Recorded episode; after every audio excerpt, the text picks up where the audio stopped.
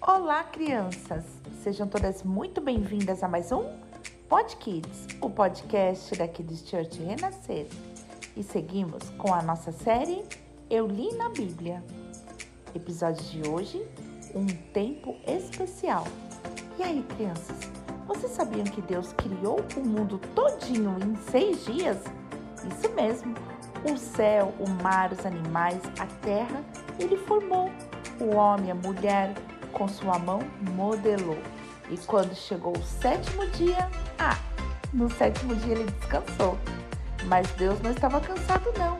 Ele só queria um tempinho para que todos nós pudéssemos lembrar dele e relembrando por toda a vida desse dia.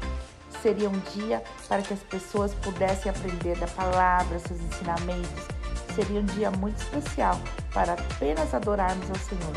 Então ele criou o sábado, santificou e consagrou esse dia. Mesmo depois que Adão e Eva pecaram e saíram do jardim, eles continuaram a descansar no dia de sábado para passar um tempinho com Deus. A vida depois do pecado não era fácil. Tinham que trabalhar muito para poder plantar e tirar o alimento da terra.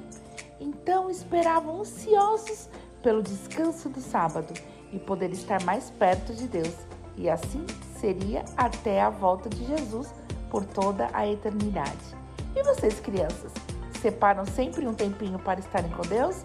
Lendo a Bíblia com o papai, com a mamãe, com o tio, com a titia, com a vovó, ouvindo louvores, orando, indo aos cultos na Kids Church Renascer e assim sempre terão uma vida maravilhosa até o dia que Jesus voltar.